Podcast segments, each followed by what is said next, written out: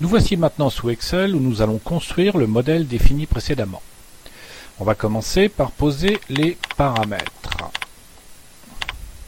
Alors, différents paramètres. Le premier, c'est la météo, puis les frais de déplacement, les droits de vente,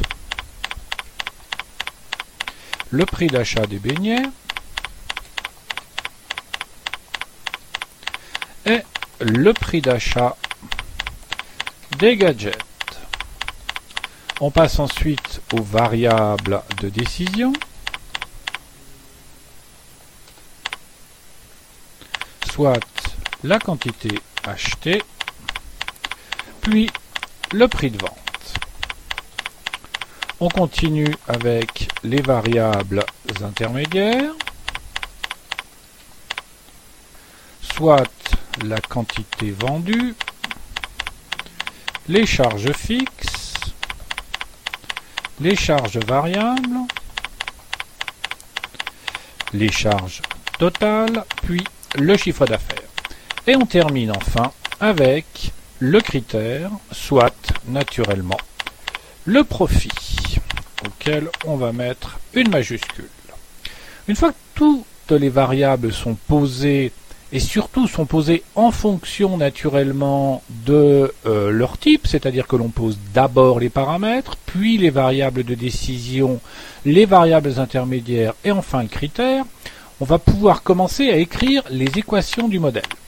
Les quantités vendues. Les quantités vendues sont égales à, on a vu la formule tout à l'heure, le minimum entre 100 fois la météo est la quantité achetée. Les charges fixes sont égales à la somme des frais de déplacement et des droits de vente.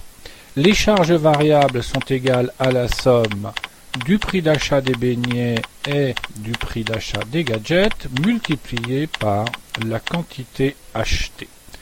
Les charges totales sont égales aux charges fixes plus les charges variables et le chiffre d'affaires c'est bien sûr la quantité vendue multipliée par le prix de vente. Et on termine avec le profit qui est égal au chiffre d'affaires moins les charges. Les formules étant saisies, on peut maintenant poser la valeur des différents paramètres. On va considérer qu'il fait beau, on va donc mettre la météo à 3. Les frais de déplacement sont de 50 euros, les droits de vente de 75 euros, le prix d'achat unitaire du beignet est de 50 centimes et le prix d'achat du gadget est de 5 centimes. Les paramètres que l'on vient de saisir correspondent à l'état de l'environnement. Ceci nous amène à un point fondamental les variables intermédiaires, les cellules qui contiennent les formules des variables intermédiaires ne doivent jamais contenir de valeurs, mais ne doivent bien contenir que des références aux valeurs qui sont dans les paramètres ou dans les variables de décision. C'est la seule façon que l'on a de garantir que le modèle sera pertinent quels que soient les paramètres ou quelles que soient les décisions. Le modèle doit en effet fonctionner dans tous les environnements possibles. Ici, j'ai des frais de déplacement de 50 euros, mais je pourrais parfaitement, si je décidais de travailler ailleurs, voir passer ces frais de déplacement à, euh, je ne sais pas, 60 euh, ou 40 euh, euros. Le modèle doit être correctement calculé. Si l'on veut que cela soit le cas, on doit impérativement avoir au sein des différents calculs une référence aux frais de déplacement et donc ne pas intégrer la valeur en tant que telle dans la formule, sinon le modèle ne serait pas calculé correctement. Il est donc fondamental de respecter la règle selon laquelle on ne met pas de valeur au sein des formules, mais seulement des références, soit aux paramètres, soit aux variables de décision. Et ceci vaut naturellement tout autant pour les formules de calcul du ou des critères. On dispose maintenant d'un modèle opérationnel. Testons-le. On a posé que la météo était ensoleillée, on a donc un potentiel de marché de 300 beignets, je vais donc en acheter 300 et je vais fixer le prix de vente à 1,50€.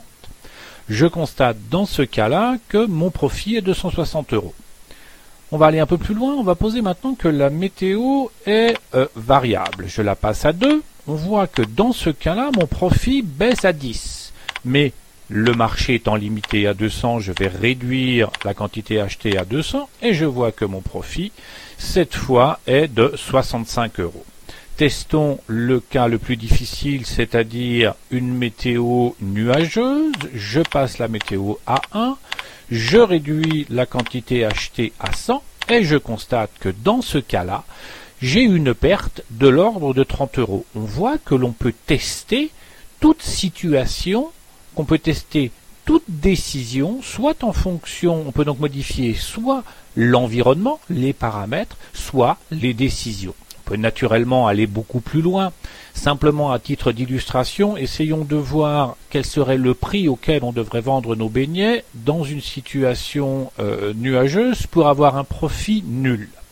Je vais aller dans l'onglet Données et j'ai ici, dans Analyse de scénario, un utilitaire qui s'appelle Valeur cible.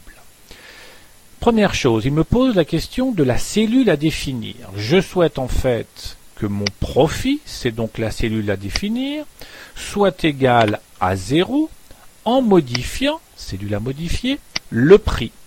Je fais OK. Et Excel me répond que je dois vendre mon beignet 1,80€ quand la météo est nuageuse si je veux tout simplement couvrir mes frais fixes, c'est-à-dire obtenir un profit nul.